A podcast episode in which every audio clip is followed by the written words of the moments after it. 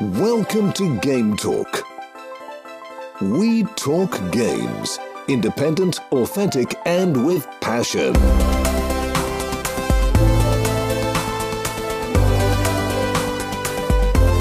Here is your host, Joey. Herzlich willkommen im 144. Game Talk. Freut mich, dass du eingeschaltet hast.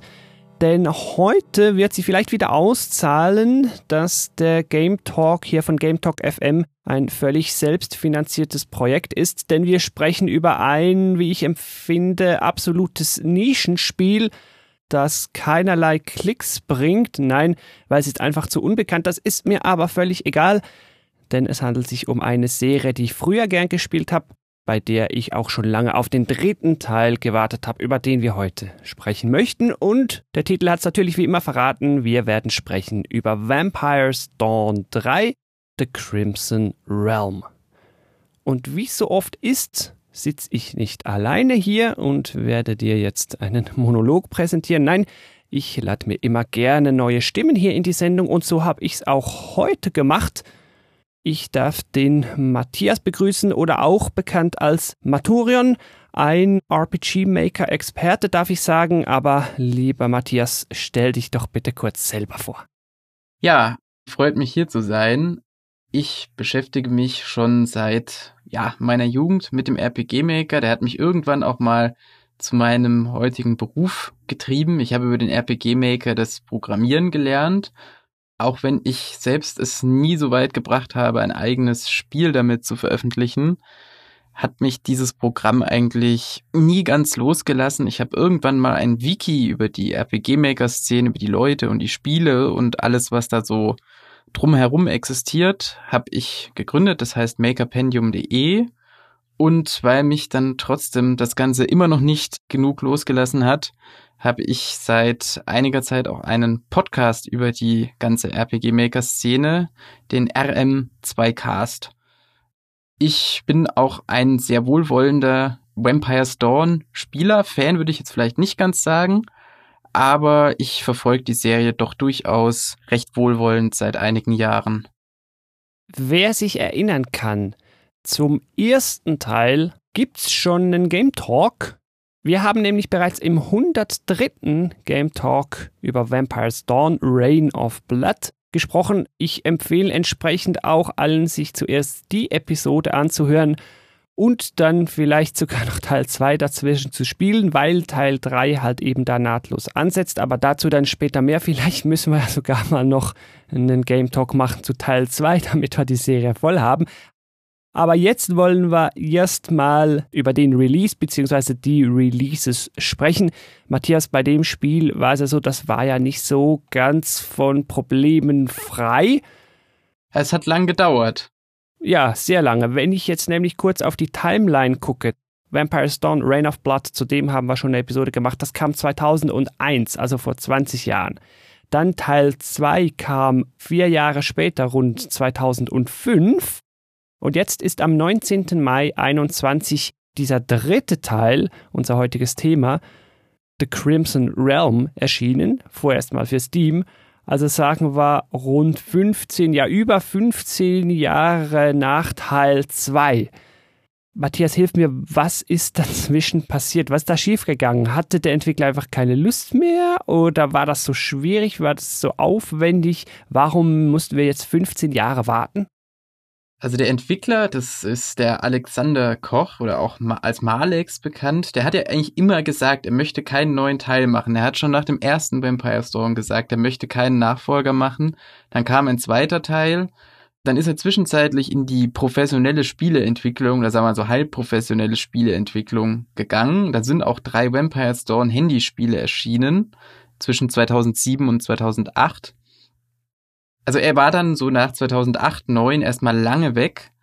Dann hat er sich sehr überraschend 2012 zurückgemeldet und wollte einen Vampire Dawn 3 machen. Hat er über eine Crowdfunding-Kampagne versucht zum großen Crowdfunding-Kickstarter-Boom. Die ist aber gescheitert, sogar recht deutlich. Ich habe noch versucht, das nachzurecherchieren. Ich habe da mal rausgefunden, dass er am Anfang ursprünglich mit auch einem ganz anderen Look. 170.000 Euro um den Dreh wollte, dann später noch gesagt hat, gut, also wenn ich 45.000 mache, dann geht's auch einfach mit einem einfacheren Look, also einfacher Look heißt dann halt wieder RPG Maker, 2D Top-Down-Grafik kommen wir dann gleich noch zu, also so Final Fantasy 6 mäßig, sage ich jetzt mal. Das hat dann aber auch nicht hingehauen, also auch die Summe hat er nicht bekommen. Entsprechend ist dann halt eben vorerst mal aus Vampire Storm 3 via Kickstarter nichts geworden. Es hat mich tatsächlich damals sehr überrascht, dass er es äh, nicht geschafft hat, weil das Vampire's Dawn war so die deutsche RPG-Maker-Spielereihe überhaupt. Also da gab es eigentlich kein populäreres Spiel und das hat ja doch schon etliche Millionen Downloads ähm, und, und wurde über Heft-CDs verbreitet. Also das hat mich gewundert. Das hatte schon eine, eine, eine große Fanbase, aber ich glaube, es ist damals auch gescheitert dass es da irgendwie gerade wahnsinnig viele Crowdfunding-Projekte auf einmal gab. Und Malix hat es auch, glaube ich, nicht so mit der Öffentlichkeitsarbeit. Das, ja. Ähm, ja, kann man eigentlich auch mit Vampire Stone 3 äh, verbinden, diese mangelnde Öffentlichkeitsarbeit. Gut, da müssen wir dann nachher wahrscheinlich noch ein bisschen näher drauf eingehen.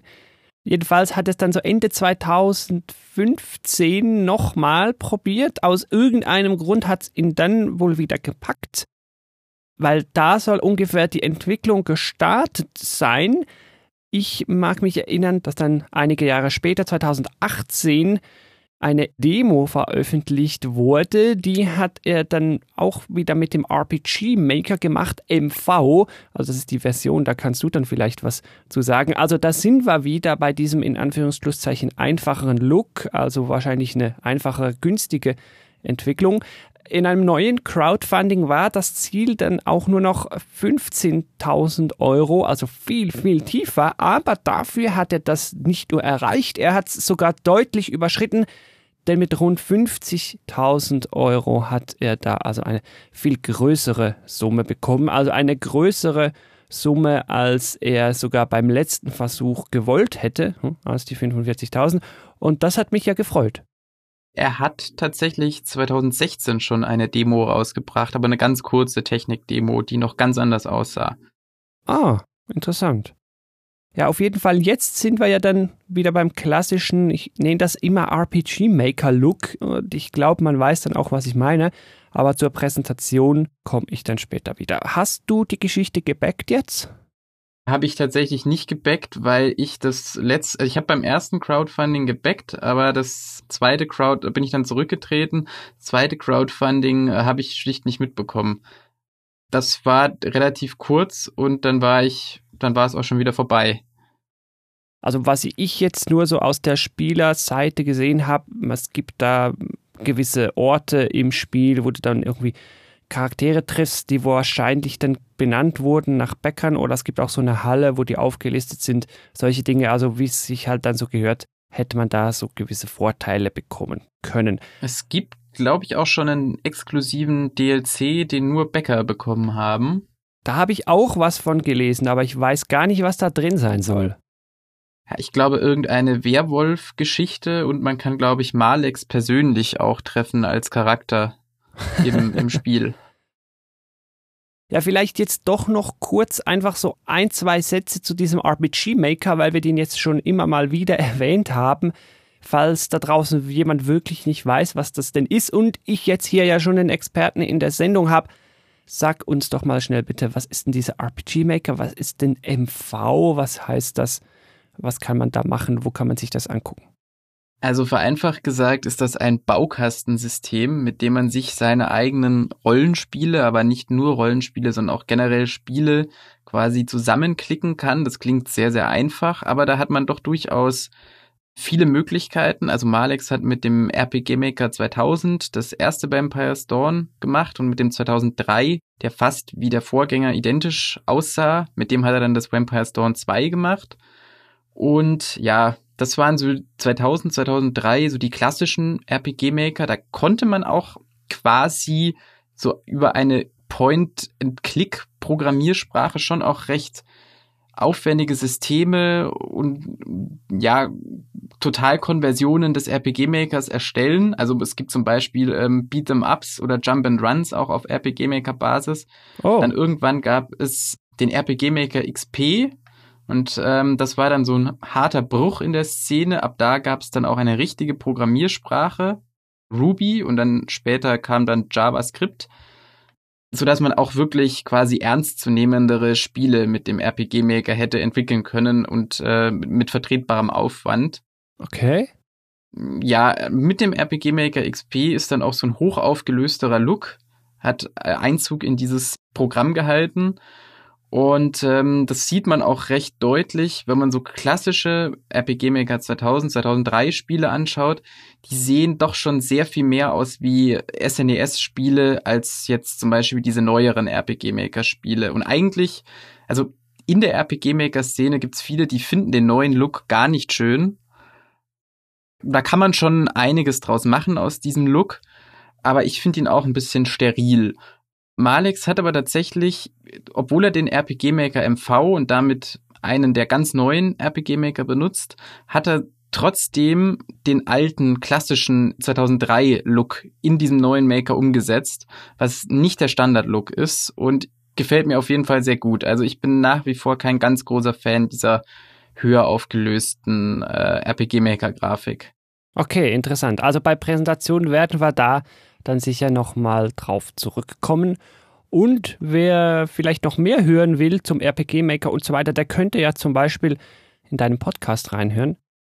Ja, gerne. Also es gibt da eine recht äh, lebhafte Szene immer noch, ist heute viel kleiner als früher. Aber ja, also da hat sich schon eine sehr kreative Community um diese Programme gesammelt. Ja, die hat mich definitiv auch als Jugendlicher sehr inspiriert. Und deshalb sage ich doch hier endlich mal kurz die Show Notes zur Episode. Du findest die natürlich am einfachsten wie immer in deinem Podcast-Player in der Beschreibung. Scroll da runter, da hast du Links zum Gesagten oder im Web dann direkt gametalk.fm slash vampiresdawn 3. Da werde ich dir diverse Links reinpacken. Kannst du dich da gerne mal durchklicken, wenn du mehr zu wissen möchtest. Jetzt würde ich aber vorschlagen, schwenken wir rüber ins Gameplay. Wenn wir jetzt schon über RPG Maker gesprochen haben und wenn wir schon sagen, ja, vielleicht habt ihr jetzt die Episode zu Teil 1 schon gehört, ja, dann wird man wahrscheinlich vermuten müssen, dass es sich auch bei Vampire Storm 3 The Crimson Realm um ein RPG handelt und das ist auch so. Man würde das wohl auch JRPG nennen, nur das J passt halt hier nicht so, weil es halt nicht aus Japan ist, sondern aus Deutschland. Aber es ist genau das und sieht, wie schon kurz angesprochen, auch genau so aus. Wir haben also ein Rollenspiel mit unserer Vampirtruppe und da können wir mit Maus und Tastatur, ich weiß gar nicht, Gamepad auch, uns halt durch die Welt steuern. Ich habe tatsächlich ausschließlich die Tastatur benutzt, so wie bei den klassischen RPG-Makern auch. Ich habe nicht ausprobiert, wie sich das mit Gamepad spielt. Ich meine, geht. Ich habe es auch mit Tastatur gespielt. Man kann aber auch nur mit der Maus spielen oder eine Kombination aus beidem. Also das geht. Wenn wir über RPGs bzw. JRPGs sprechen, machen wir hier im Game Talk ja öfter mal dann ist auch so Kampfsystem immer wieder ein Thema. Es gibt ja so Schubladen, wo man die Spiele einsortieren kann. Hier gibt es schon mal keine Zufallskämpfe. Man sieht die Gegner auf der Map und kann dann entsprechend in die reinlaufen oder die laufen in dich rein. Was ich hier noch speziell fand, die respawnen nicht. Fand ich irgendwie schön. Man kann das einschalten. Stimmt.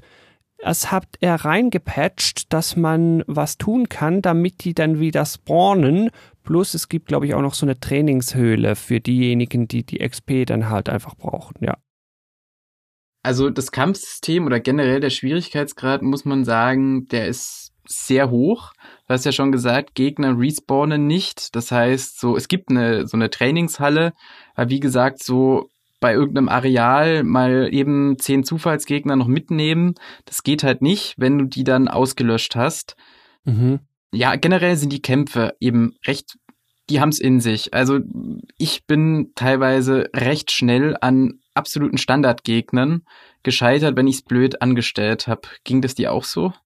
Ja, ich fand's auch recht knackig. Also wenn man da mal was verpasst hat, kann es dann schon sein, dass dann die gegnerische Angriffswelle kommt und dann schwupp, schwupp, schwupp, alle tot. Und ich habe es dann auch so gemacht und da schäme ich mich auch nicht für und ich würde es sogar so weit gehen, das allen zu empfehlen. Ich habe es dann einfach auf leicht gestellt und nicht bereut. Und ich muss sagen, auf leicht war die Herausforderung immer noch hoch genug. Ich meine, das wurde teilweise schon erkannt. Gerade am Anfang haben sich auch viele Patches mit Balancing befasst.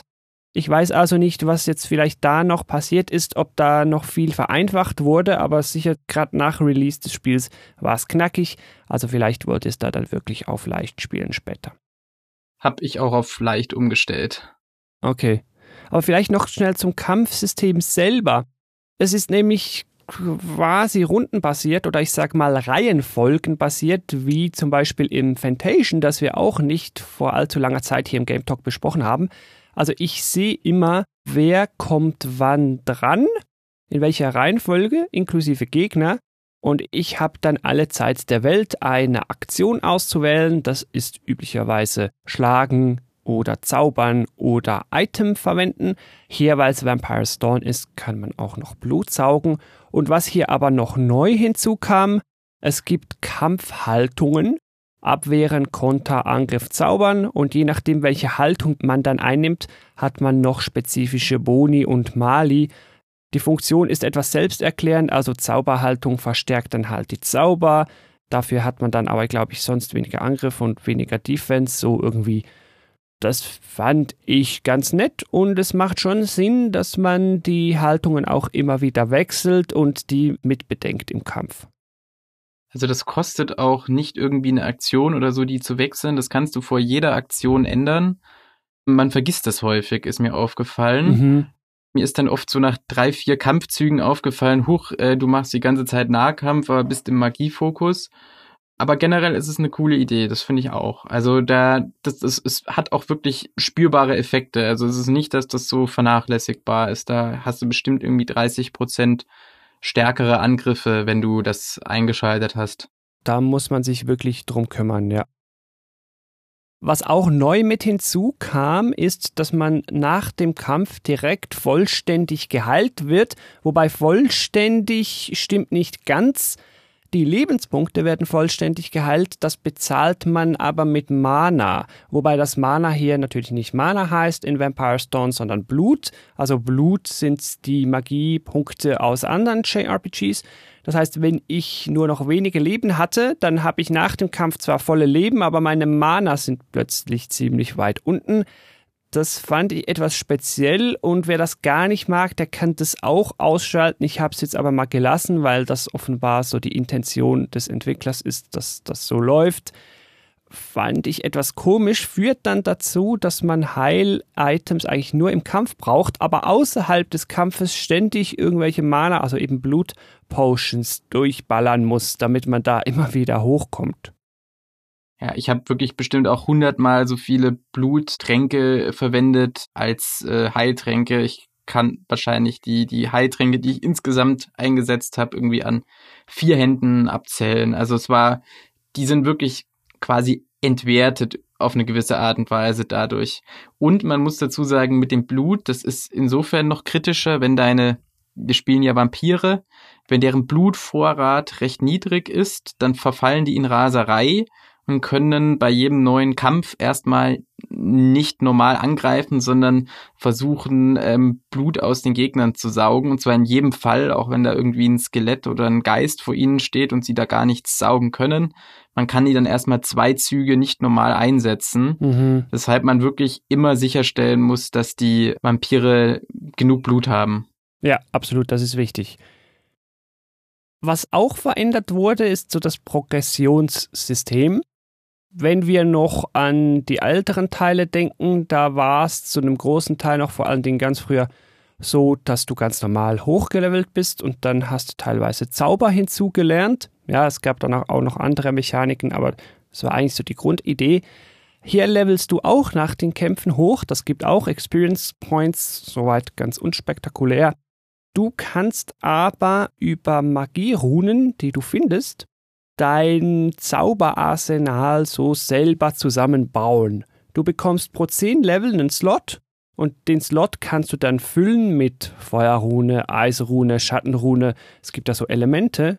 Und je nach Kombination bekommst du dann Zauber. Ne? Also drei Feuerrunen gibt halt hier krassen Feuerzauber oder vielleicht zwei Feuerrunen und eine Eisrune gibt dann vielleicht einen Regenzauber noch dazu. Ne? Also ihr versteht das System.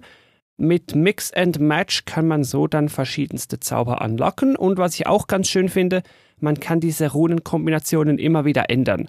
Also ich kann da wirklich frei mit rumspielen und schauen, also mit welchen Kombinationen bekomme ich jetzt die coolsten Zauber. Wie hast du das gefunden? Ich fand es auch sehr cool und das gibt dem Ganzen auch eine taktische Komponente. Beispielsweise, du gehst jetzt in irgendeinen Dungeon, da erwartest du jetzt irgendwie eher Gegner mit Feuer, Aura zu treffen, dann empfiehlt sich wahrscheinlich da eher so auf Eis und Wasser zu gehen, statt irgendwie auf Licht. Und das kannst du dann eben jedes Mal wieder neu kombinieren und, und, und probieren und auch mal schauen, wenn du keine Ahnung hast, auf was da die Gegner gerade reagieren könnten. Dann probierst du es einfach mal aus. Dann schaust du, okay, meine aktuelle Zauberaufstellung ist nicht so gut. Ich schau mal, wie ich jetzt mit, mit, weiß ich nicht, Feuerzaubern gegen die Gegner ankomme. Also man muss das wirklich ausprobieren. Gewissen Gegnern sieht man es halt an. Ja, das ist jetzt der Feuergeist. Der ist wahrscheinlich empfindlich gegen Eis. Ja, bei anderen muss man halt echt durchprobieren, bis man mal weiß, gegen was sind die jetzt immun, gegen was sind sie resistent, was macht sogar kritischen Schaden. Da gibt es so das klassische Pokémon-System. Ja, Pokémon ist eine gute Analogie. Aber die Gegner sind halt auch, oder generell der Schwierigkeitsgrad ist ja, wie du gesagt hast, recht hoch. Deswegen, ähm, besonders im, im späteren Spielverlauf kannst du dir jetzt auch nicht leisten, ähm, fünfmal hintereinander einen ineffektiven Zauber anzuwenden. Du musst da schon ein Manöver starten, was sitzt. Sonst bist du da ganz schnell äh, weg.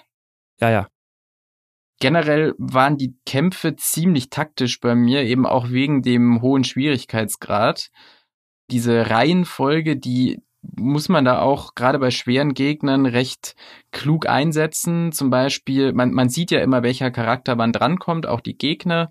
Mhm. Beispielsweise, es kommt ein starker Gegner, der deine Party ähm, vermutlich komplett crasht. Dann kommt ein Charakter von dir dran und dann kommt wieder ein Gegner und dann sollte wahrscheinlich dieser Charakter von dir zwischen den beiden Gegnern unbedingt heilen, sonst geht irgendjemand von dir KO ja. beim zweiten Gegner und du hast dann im nächsten Zug musst du den dann wiederbeleben, statt einen Angriff zu starten.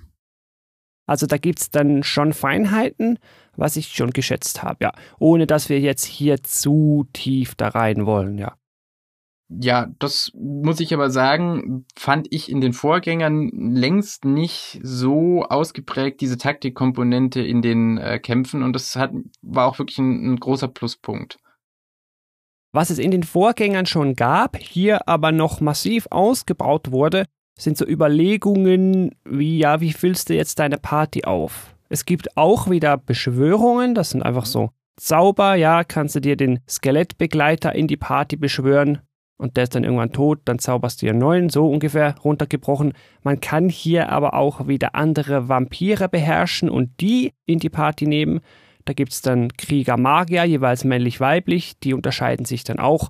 Und so füllst du dir deine Party auf. Du hast dann maximal, ich meine, fünf Partymitglieder, mit denen du dann umherreist. Ist doch ein bisschen speziell mit den beherrschen Vampiren, so die kann man heilen, aber nicht wiederbeleben am Anfang und die Skelettmagier und einfach das beschworene Zeug, das kannst du gar nicht heilen. So, da kommen dann noch so Spezialregeln mit rein, wo ich mich ein bisschen frage, ja, braucht es die wirklich? Aber so im Kern, ja, kannst du deine Party da noch ein bisschen aufpimpen. Und selbstverständlich, wenn ich schon beim Thema Aufpimpen bin, um so Charakterprogression und so noch abzuschließen, du hast hier natürlich wieder diverse Waffen, Rüstungsgegenstände, da ist es ganz klassisch unterwegs und natürlich auch so Accessoires wie Ketten, die dir dann noch irgendwelche Boni und Fähigkeiten verleihen, Ringe, die dir Fähigkeiten verleihen. Da ist es ziemlich klassisch auf der JRPG-Welle. Das klingt jetzt aber negativer, als ich das meine. Ich mag das ja recht. Ich denke, der Hauptunterschied zu so klassischen JRPGs ist tatsächlich so die Atmosphäre und die Gewalt und die Düsterheit, aber ansonsten ist es ein ganz klassisches JRPG, hätte ich gesagt. Sehr, ja. Was es bei JRPGs vielleicht nicht unbedingt so gibt, ist noch so ein Menschlichkeitswert, aber den will ich hier noch ganz kurz ansprechen, weil der irgendwie bezeichnend ist für die Vampire's Dawn Spielereihe. Also je nachdem, wie nett oder nicht nett dann halt eben menschlich oder unmenschlich man sich verhält, sinkt oder steigt der Wert. Der hat aber relativ wenig Einfluss hier aufs Spiel, muss ich sagen. Ich weiß gar nicht mehr, wie das früher war. Letztlich finde ich es vielleicht ein bisschen schade, dass hier eigentlich nur wichtig ist, ist der Wert sehr tief, ja oder nein, und alles andere ist relativ egal. Umgekehrt sogar, wenn du dich bemühst, dich sehr gut zu verhalten und einen hohen Menschlichkeitswert hast, nützt dir das, meine ich, gar nichts. Ein bisschen schade. Dein Menschlichkeitswert, Matthias, der war ja sehr hoch. Hat dir das irgendwann mal was genutzt? Meiner war eher tief und ich habe das nicht bereut. Meiner war tatsächlich sehr, sehr hoch, also über 60 und ich glaube, man startet mit 10. Du hast auch wirklich, wenn der konsequent so hoch ist, Nachteile. Du kannst zum Beispiel diese Pentagramme, äh, da können wir auch noch dazu kommen, die kannst du nicht nutzen, und ja, also das Spiel nötigt dich fast schon zu einer schlechten Spiel, also so einer bösen Spielweise. Ähm, es gibt zum Beispiel, du kannst ja ähm, Menschen gefangen nehmen oder auch andere Vampire und die kannst du wiederum opfern. Und da kannst du so ähm, in einer ha Opferhalle dadurch bestimmte Skills freischalten und upgraden. Mhm. Und ich bin in allen Rollenspielen immer ein konsequenter Gutspieler. Deswegen habe ich da sehr wenig Gebrauch äh, davon gemacht. Also ich habe nur sehr, sehr unsympathische Charaktere ähm, mal gefangen genommen. da kann ich doch gerade was zu sagen, weil ich habe die Halle nämlich gefüllt. Kann ich dir ein bisschen sagen, was das nützt oder nicht? Ja, zuerst noch zu diesen Pentagrammen. Ja, da kann man reinlaufen, wenn man genügend unmenschlich ist, dann upgradet sich so das eine Schwert. Und die Unmenschlichkeit, die verlangt wird, die wird progressive höher, also sprich weniger Menschlichkeit. Aber ich muss sagen, das war am Ende ein bisschen enttäuschend. Du musst dann ziemlich unmenschlich sein und findest dann in der nächsten Truhe doch wieder ein Schwert, das noch besser ist. Also das lohnt sich eigentlich gar nicht so wirklich. Was sich aber wirklich mehr lohnt, ist die von dir angesprochene Opferhalle. Da bekommt man nämlich Perks, wie zum Beispiel ja Skelette, Beschworene werden so viel besser oder wenn du Menschen aussaugst, um Blut zu bekommen, bekommst du mehr Blut von, bekommst mehr XP von Nebenquests, all solche Dinge. Also das lohnt sich denn schon. Entsprechend habe ich die Halle dann gefüllt und wirklich Nachteile habe ich dafür nicht erfahren. Solange mein Menschlichkeitswert nie tiefer als 50 war, war das völlig okay generell in den, in den Vorgängern hattest du ähm, zum Beispiel, da konntest du ja auch Städte, also im, speziell im zweiten konntest du Städte einnehmen und da haben dann eben Menschen gelebt und die waren ja auch alle Steuerzahler und wenn du die dann alle ausgesaugt hast, dann hast du dementsprechend auch weniger Einnahmen aus den Städten gekriegt. Solche Strafen gab es da überhaupt nicht mehr. Von daher hattest du fast nur Vorteile, außer du hast zufällig einen Questgeber umgewandelt oder gefangen genommen, dann war die Quest halt tot. Mhm. Aber da musst du schon großes Pech gehabt haben. Ja, also hier muss ich wieder echt sagen, ich habe mich nie für ein unmenschliches Verhalten bestraft gefühlt, außer dass ich kurz vielleicht ein schlechtes Gewissen hatte oder so. Aber das war's dann schon.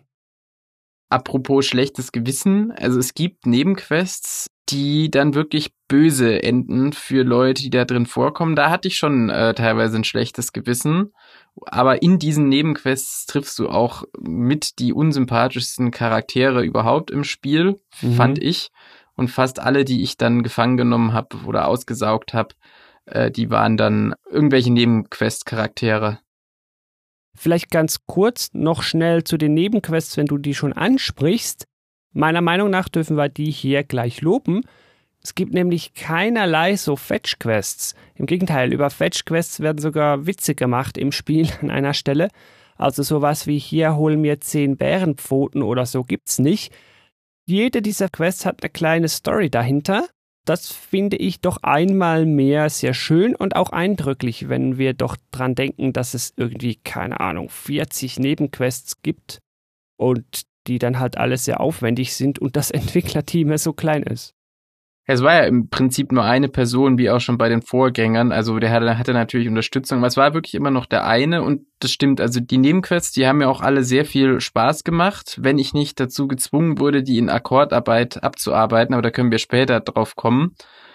Nee, da war schon echt äh, viel dahinter und du konntest die auch auf verschiedene Arten und Weisen beenden. Also es wurde dir oft die Möglichkeit gegeben, ähm, du sollst irgendwie jemanden was bringen und der ist dann aber komplett geschockt und versucht dich zu töten. Aber wenn du dir das angeschaut hast, was du ihm hast bringen sollen, dann, bevor du es ihm bringst, dann ist die Quest vielleicht ganz anders ausgegangen. Ja, ja. Also es gab da mehrfach die Möglichkeiten, anders zu handeln. Oder beispielsweise jemand bittet dich um Hilfe und du hilfst ihm dann erst recht nicht oder so. das sind dann natürlich auch wieder Dinge, um den Kreis zu schließen, die dann Einfluss haben auf deine Menschlichkeitsbewertung. Ja, ich habe tatsächlich erst im Nachhinein dann gesehen, wie wenig das bringt. Ähm, in den Vorgängern war diese Menschlichkeit ja wirklich essentiell, um verschiedene Enden zu haben. Also, wie du schon gesagt hast, hier war das Einzige, dass sie nicht zu tief fallen sollte. Und dann würde ich doch sagen, schwenken wir jetzt mal zur Präsentation rüber, denn auch das Thema haben wir schon angerissen, ganz am Anfang, Stichwort RPG Maker. Ja, wir haben den Look auch heute noch. Du hast uns eben gerade verraten, dass es eigentlich atypisch ist, dieser Look für diesen modernen RPG Maker, aber wir haben noch so diese klassische, ja, ich sage immer Final Fantasy 6 Grafik, altes Pokémon in Farbe Grafik, halt so pixelig obendrauf 2D fand ich immer noch recht schön. Was wir hier aber haben, was dann für mich rausgestochen ist, wir haben gezeichnete Charakterporträts, die dann detaillierter sind, die hoch aufgelöster sind und die fand ich meistens doch ganz schön. Die habe ich jetzt noch sehr positiv in Erinnerung. Also ist natürlich so eine Geschmacksfrage. Du hast halt eine sehr pixelige Optik und dann sehr hoch aufgelöste Charakterbilder, aber ich fand die durchaus auch passend. Aber ich habe auch schon gelesen, dass die Leute zu stark im Kontrast zur, zur restlichen Grafik fanden. Aber für mich waren die schön, ja.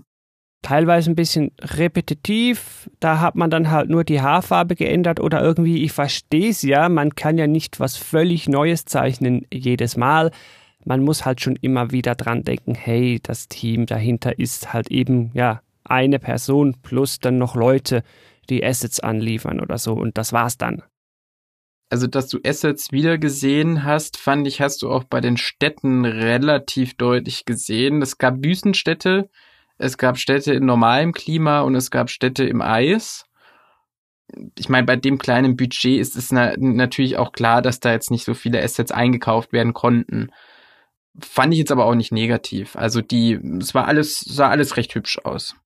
Allgemein hatte ich da wirklich direkt wieder so Vampire Stone 1, Vampire Stone 2 Vibes, weil das halt wirklich wieder genauso aussieht. Man erkennt zwar nicht unbedingt was wieder, weil die Welt komischerweise einfach ganz anders aussieht, aber Look and Feel ist völlig gleich oder zumindest so gleiche, wie man es noch so in Erinnerung hat. Wenn man dann natürlich wirklich zurückgeht zu Teil 1, zu Teil 2, merkt man dann schon, oh ja, nee, hier waren die Menüs doch noch ein bisschen anders und so, ja. Aber gefühlt ist es gleich und das finde ich ja immer schön. Also so setzt das auch so viel präsentationsmäßig gut an Teil 2 an, finde ich. Ich meine, dass tatsächlich ich einige Grafiken wirklich eins zu eins aus den Vorgängern äh, wiedergesehen habe aber ähm, vielleicht liege ich da auch falsch. Äh, aber nur, nur einige wenige. Die Vorgänger waren optisch vielleicht ein bisschen vielfältiger, was aber auch daran lag, dass man so in der RPG Maker Freeware Zeit damals auch einfach aus allen SNES Rollenspielen wild hin und her gerippt hat und sämtliche Grafiken eben ohne Genehmigung genutzt hat und das ging eben bei einem kommerziellen Release dann nicht mehr. Ja. Aber was du auch angesprochen hast, dass die Welt anders ausschaut, das stimmt auch. Die schaut nicht nur anders aus, sondern die Städte heißen zum Teil auch anders und liegen woanders. Ja, fand ich jetzt bisschen komisch, aber okay, da hatte dann Malix wohl einfach auch mehr mehr Gestaltungsfreiraum gesucht oder wollte noch mal irgendwie was Neues machen und äh, es, es spricht ja auch was dafür, dass er jetzt nicht all dieselben Städte aus dem Vorgänger und dieselbe Geografie und so noch mal kopiert quasi. Ja, beißt sich dann aber ein bisschen mit der Lore, aber zur Geschichte kommen wir dann noch. Du hast mir auch ein paar Logikfehler aufgezeigt, dass bestimmte Charaktere bestimmte andere Charaktere kennen sollten. Aber ja, da könnten wir ja gleich drauf zu sprechen kommen. Was ich hier aber in der Präsentation noch so schnell allgemein und vor allen Dingen auch spoilerfrei besprechen müsste. Präsentation ist ja mehr als nur Grafik. Da ist auch Sound drin, da ist auch Musik drin, fand ich ganz okay, so fürs Budget, fürs Team hier Musik.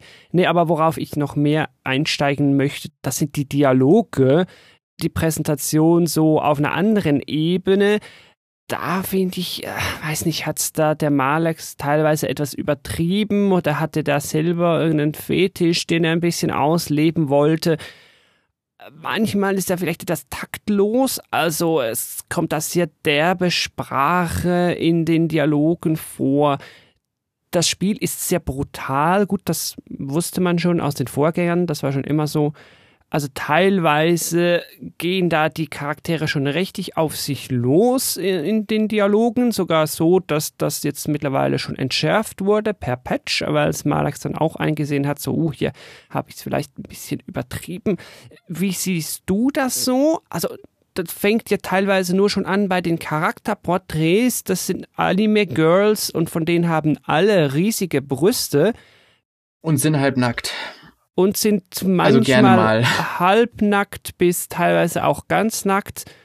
Da frage ich mich dann schon so, ja, ja, musste das jetzt hier sein? Weil zumindest, also, zumindest das ganz nackt ist dann auch immer in einem Kontext, der das erklärt. Aber klar, es hat so diese typischen weiblicher Charakter, ähm, ist an der verletzlichsten Körperzone äh, unbedeckt, aber hat sonst riesige äh, Rüstungsteile woanders. Ja. Ähm, ja, also das war schon over the top. Es war in den Vorgängern, ist mir das definitiv nicht so in Erinnerung geblieben, mhm. wobei da diese, diese Charaktergrafiken auch äh, wesentlich kleiner waren. Ich glaube 32 mal 32 Pixel oder sowas. Also ähm, da hattest du auch gar nicht die Möglichkeit, das so im Detail ausführlich zu zeigen. Die Dialoge fand ich grenzwertig. Es war jetzt selten so, dass ich gesagt habe, das kann ich mir nicht mehr anhören. Also da wird sich schon gerne mal wüst beschimpft und so und ähm, bestimmte weibliche Charaktere mögen sich auch gar nicht und ähm, du hast ja auch schon gesagt, es ist brutal. Ich fand es brutaler als die Vorgänger. Okay. Also deutlich brutaler und düsterer und die Handlung irgendwie auch deprimierender. Also ich finde ja, brutal darf sein, das zeichnet für mich Vampire Storm ein bisschen aus, weil die früher schon brutal waren. Also da wird mal wem der Kopf abgeschlagen. Düsterer darf es auch sein, weil Vampire Storm, ne, Vampirgeschichte, ein bisschen Horror-Element. Also das verstehe ich, dass das jetzt wieder kommt im dritten Teil. Aber dass jetzt plötzlich noch die Anime-Brüste-Girls reinkommen, das habe ich nicht so ganz verstanden. Das war irgendwie ohne Not. Das sehe ich nicht so veranlagt in den Vorgängern. Also das hat man jetzt einfach für drei halt mal so gemacht, weil es Malex gefällt. Ich glaube jetzt aber gar nicht mal, dass er da so irgendwelche Motive dahinter hatte ähm, oder dass das jetzt irgendwie bewusst äh, so sexistisch gemeint war, sondern ich glaube, der hat einfach ein Spiel gemacht, wie du es auch 2005 gemacht hättest, mit allen Ecken und Kanten, aber ich denke halt, dass da bestimmte Entwicklungen oder Sensitivität halt nicht hineingeflossen sind, mhm. aber dass es jetzt auch nicht irgendwie bewusst so angelegt war oder extra edgy gemacht wurde. Das hätte ich jetzt äh, nicht ihm unterstellen wollen. Mhm, also nicht irgendwie, dass er extra auffallen will, damit es ein bisschen mehr verkauft wird. Nee, ich glaube, das ginge schon ein bisschen zu weit. Und teilweise ist es ja auch ein Trend. Ich habe neulich gerade Castlevania, die neueste Staffel auf Netflix geguckt und die war auch wieder mega brutal. Also vielleicht ist das auch gerade ein Trend heute und dem will man gerecht werden. Ja, möglich was ich weiß, so in einschlägigen RPG-Maker-Foren, da wurde das ja schon dem Spiel auch vorgeworfen, dass das da irgendwie auch zum Selbstzweck war oder wurde und ähm, dass man da irgendwelche Edgelords bedienen wollte. Nee, das hätte ich jetzt nicht gesagt. Also ich denke, da liest man dann auch zu viel da hinein. Hm. Ich denke, das ist einfach wirklich so, wie er das Spiel auch vor 15 Jahren gemacht hätte, hätte hat er es jetzt eben gemacht. Aber dann dürfte man ihm doch schon einen Vorwurf machen, halt die gesellschaftliche Entwicklung der letzten 15 Jahre ignoriert zu haben. Ja. Also muss er ja zwar auch nicht. Also letztlich ist er der Produzent und er kann ja dann entscheiden, wie er das Spiel macht. Ich will ja ihm jede Freiheit geben und die Spielerschaft, die stimmt dann nachher ab mit dem Geldbeutel. Will ich das, dann kaufe ich es oder will ich es nicht, dann lasse ich es. Da hast du natürlich recht und es ist auch, ich, ich glaube jetzt, das hätte dem Spiel von den Verkaufszahlen her nicht geschadet, wenn, wenn jetzt irgendwie diese Charakterbilder etwas dezenter gewesen wären und nur das Gesicht gezeigt hätten. Da, da, mhm. da hast du schon recht. Aber ich denke, das ist ohne große Überlegung einfach geschehen. Aber ich fand, das hat man im Übrigen schon auch auf den Artworks, auch von Fans gemachten Artworks zu den älteren Vampire's Dawn Spielen gesehen. Die gingen durchaus in, in diese Richtung, äh, fand ich. Also diese Darstellung, wie wir sie jetzt auch haben. Oh, interessant. Also dann hat er da halt vielleicht doch so einen Fantrend aufgegriffen. Spannend. Ja, ich würde sagen, das ganze Spiel ist in allererster Linie ein Spiel für die Fans. Da hast du auch also absolut ich glaub, recht. Ja. Da ist der, der Hauptmarkt. Ich glaube auch, dass es bei den Fans, es gab da Kritikpunkte, aber ansonsten ist es bei den Fans auch recht gut angekommen. Gut, wir werden es nicht abschließend beurteilen können, was jetzt dahinter wirklich die Intention war. Wir haben es ja auch schon angesprochen, Malex ist immer sehr verhalten. Man wird ihn wohl auch nicht fragen können, was da die Überlegungen waren. Stattdessen machen wir das Präsentationskapitel hier mal zu und gehen in ein nächstes, das natürlich für JRPGs allgemein, aber insbesondere auch für Vampire Dawn sehr wichtig ist und das ist die Story. Hier müssen wir aber endlich eine ganz klare Spoilerwarnung aussprechen, denn äh, wenn du die Story von Vampire Dawn 1 und 2 und dann auch 3 noch nicht kanntest, dann solltest du spätestens hier, wenn du es noch spielen willst, einen Unterbruch machen und dann vielleicht mal später hier wieder zurückkommen. Wir werden nämlich gleich erzählen, was in Vampire Dawn 3 passiert, kurz aber dann die Geschichte selber auch würdigen, aber da kommen dann halt zwangsläufig auch Spoiler rein. Plus die Geschichte vom dritten Teil baut ziemlich nahtlos, habe ich schon gesagt, auf Teil 1 und Teil 2 auf. Das heißt, da sind natürlich schon Spoiler drin für Teil 1 und Teil 2. Also sei hier entsprechend gewarnt. Es ist sogar ursprünglich geplant worden, dass das Ganze ein Prequel ist und quasi zwischen dem Handy-Spin-off äh, Vampire's Dawn Deceit of Heretics und dem ersten Vampire's Dawn spielt.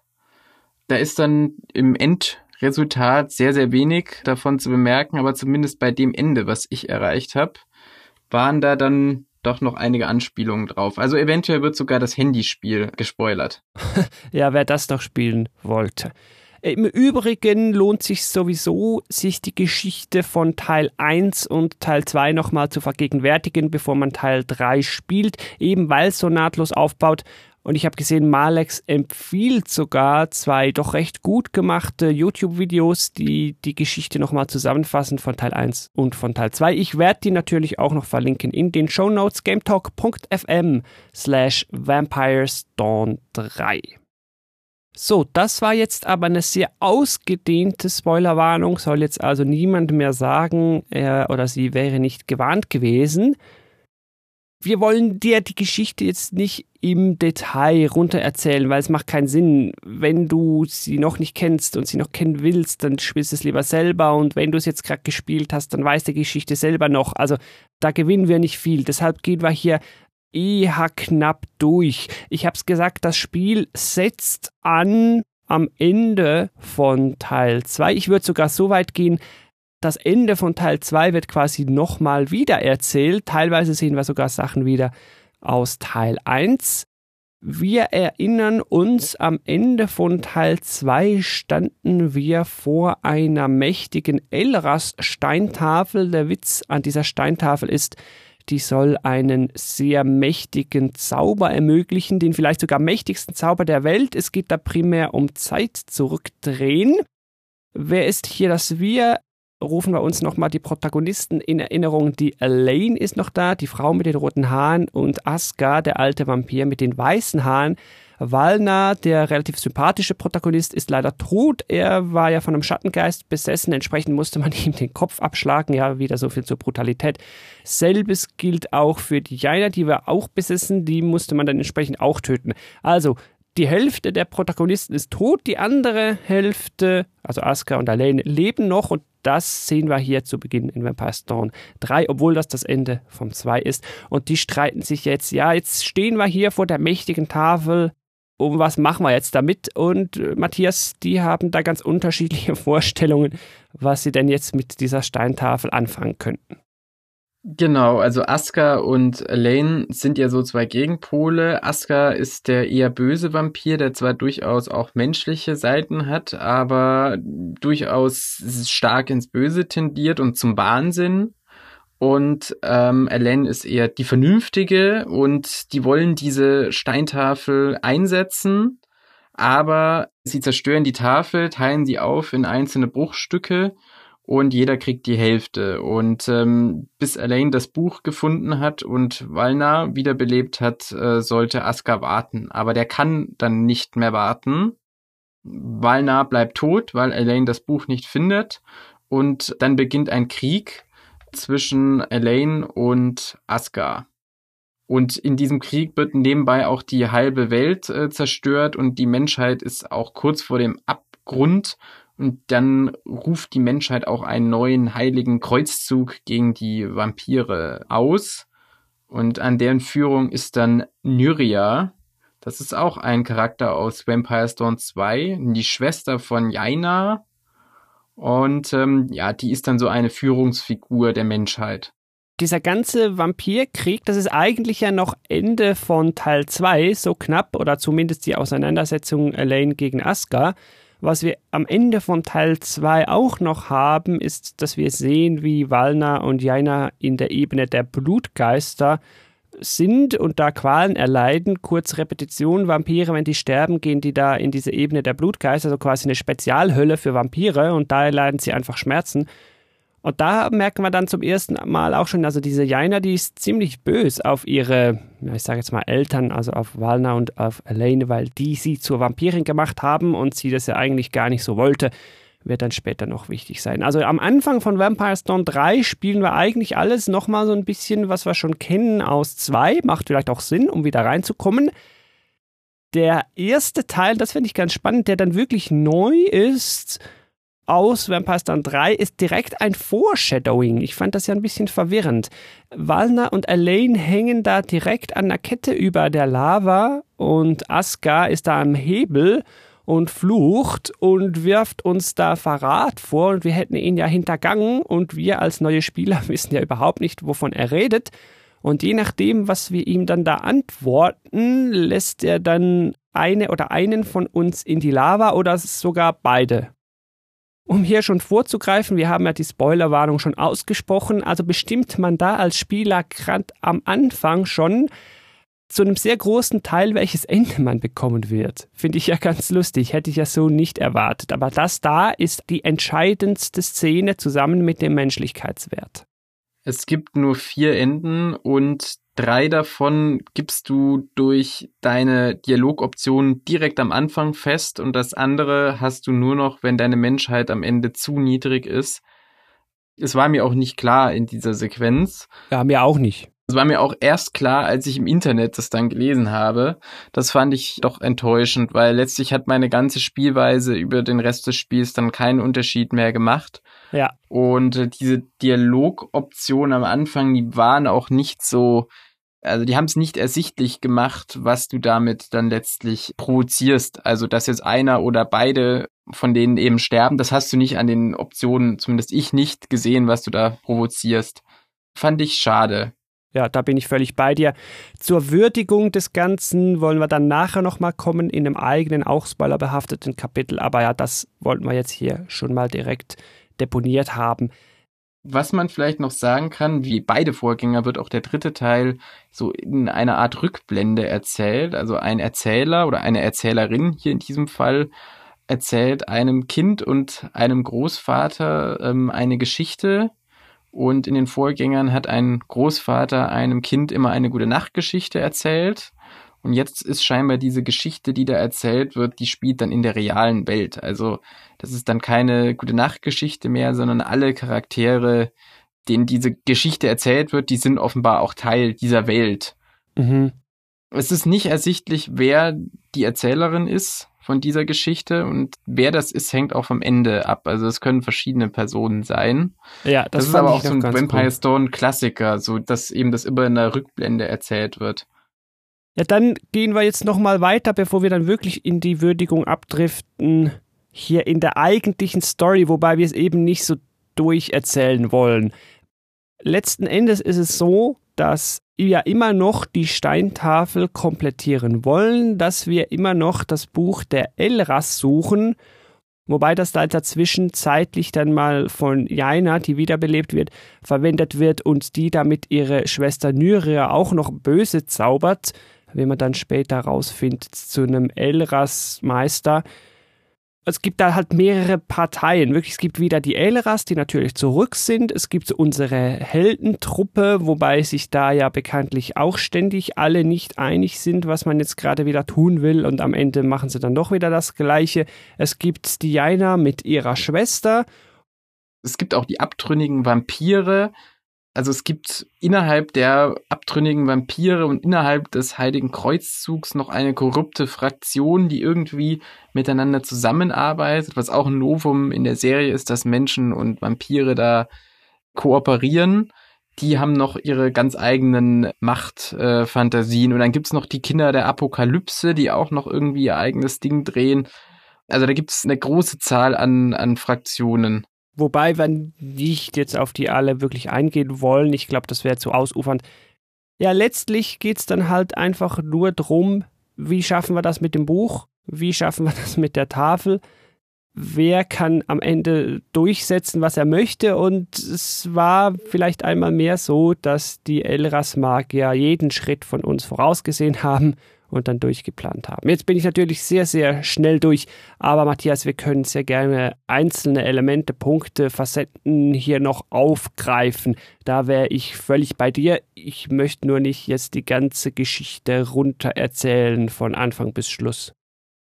Was wir vielleicht sagen können, ist, dass dieser Vampirkrieg zwischen Asuka und Elaine, der ist relativ schnell vorbei. Asuka hätte ihn eigentlich gewonnen und Elaine besiegt aber er kann sie nicht töten, sie entkommt, dann wird sie von Elras gefangen genommen, die foltern sie. Und Aska mit seiner neuen Geliebten wollte sie eigentlich töten und diese Genugtuung haben, aber irgendwie rettet er sie dann doch.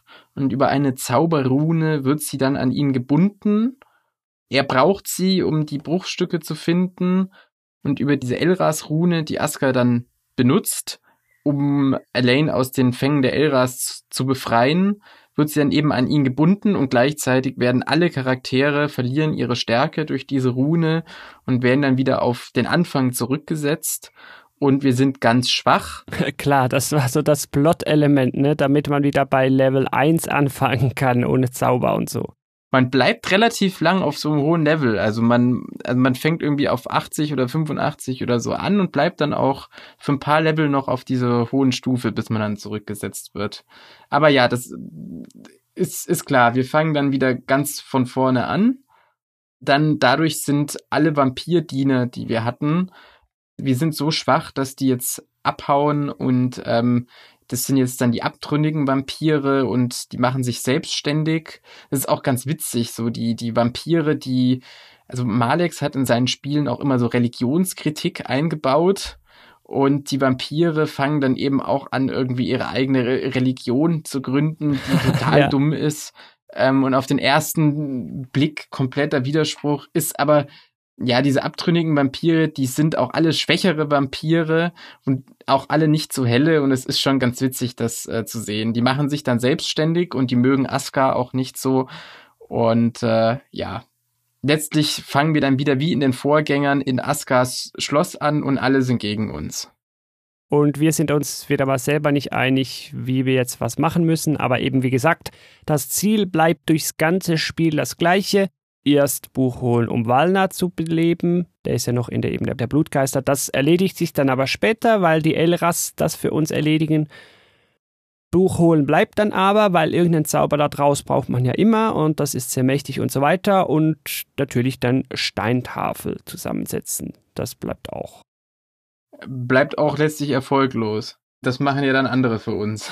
Das stimmt, das machen dann andere und dann letztlich auch wieder die Elras für uns, weil, wie schon gesagt, die stehen hinter allem und haben ja quasi alle Schritte von uns vorhergesehen und wir haben eigentlich die ganze Zeit mehr oder weniger ihnen zugearbeitet, ohne es gewusst zu haben. Ja, da zu dieser Kritik an dieser Story durch Planung durch die Elras, da können wir später kommen. Ich fand, mhm. das hat nicht so hundertprozentig gepasst. Aber so wie, also ich muss sagen, am Anfang hatten die Charaktere sich alle in die Wolle gekriegt. Das nimmt aber nach und nach ab. Also am Anfang haben die sich gefühlt alle fünf Minuten beschimpft, besonders die beiden weiblichen Charaktere in der Party. Ähm, später wirkt es dann doch immer mehr wie eine Gruppe und scheinbar einigt man sich dann doch vorübergehend auf dasselbe Ziel. Also Aska widerspricht zum Beispiel später auch gar nicht mehr, dass das Ziel auch ist, Walna wieder zu beleben. Mhm. Ja, also zwischenzeitlich deeskaliert das Ganze dann und ähm, man tritt dann doch irgendwie als eine Fraktion auf. Man kann dann auch wie im allerersten Vampire's Dawn so Silberminen erobern ähm, und bekommt dann Silber und, und, und dringend benötigtes Geld für Ausrüstungsgegenstände. Aber es gibt nicht, so wie in, in zum Beispiel im zweiten Teil, so einen ausführlichen Strategieteil, wo du da Regionen erobern musst oder so. Das ist eher wieder simpler wie im ersten Teil es gibt dann auch echt viele verschiedene Handlungsstränge. Also klar, immer im Hintergrund steht dann die Steintafel und das äh, Zauberbuch, aber es kommt dann zwischenzeitlich noch so eine ganz eigene Achse. Es kommt dann raus, dass Askas neue Freundin, die wurde mal noch als Menschenfrau zwangsprostituiert in einem Bordell, ähm, das ihr Bruder und ein korrupter Menschengeneral gegründet haben und ihr Bruder war damals schon Vampir, aber der wusste das gar nicht, dass sie da drin ist. Und ähm, der hat sie dann auch gegen ihren Willen, also er hat sie befreit, aber dann, als sie im Sterben lag, gegen ihren Willen zur Vampirin gemacht. Und das ist dann auch so eine Bruder-Schwester-Geschichte. Und es geht lange darum, diesen Bruder ausfindig zu machen. Und, und äh, Celen will sich da an ihm rächen. Und dieser Bruder hat zusammen mit Sir Baltur, das ist irgendwie von also ein ganz hohes Tier im Heiligen Kreuzzug, der aber ein doppeltes Spiel spielt. Mit dem kooperiert er auch. Und äh, das ist dann zwischenzeitlich so eine Rachegeschichte an diesem Bruder, diesen Bruder zu finden, der dann auch irgendwann ähm, Askas Schloss angreift. Und gleichzeitig sieht man auch, wie Jaina und äh, ihre Schwester, also Jaina wird dann auch wiederbelebt und ähm, beeinflusst dann immer mehr ihre Schwester, die dann auch auf die Seite der Elras driftet, ohne es zu wollen. Und ja, man sieht die ganzen Charaktere dann Schritt für Schritt ins Verderben laufen und dieses Foreshadowing, was da betrieben wird, da denkt man sich auch so, warum macht jetzt, also ich fand die Charaktere haben teilweise wirklich irrational gehandelt. Man hat so eine Foreshadowing-Sequenz, wo man sieht, was da im Hintergrund passiert und sieht, dass die Charaktere vollkommen auf der falschen Spur sind. Aber sie haben gerade einen wichtigen Zeugen, aber statt dass sie den befragen, stimmt das, dass Sir Baltur das äh, Buch hat, töten sie ihn sofort. so, also es gab da schon so Ungereimtheiten oder fand ich schon sehr irrationales Verhalten auf Seiten der aller Charaktere. Bevor wir jetzt hier, wir schneiden es immer wieder an, in die Würdigung gehen, sprechen wir noch kurz über die Enden, zumindest über die Enden, die wir hatten. Früher oder später schließt sich nämlich wieder der Kreis zum Flashback, bei dem wir angefangen haben. Also wir hängen da an der Kette und sprechen mit Asgar und je nachdem, was wir dann damals gewählt haben, lässt er dann, wie gesagt, Elaine, Valna oder beide in die Lava.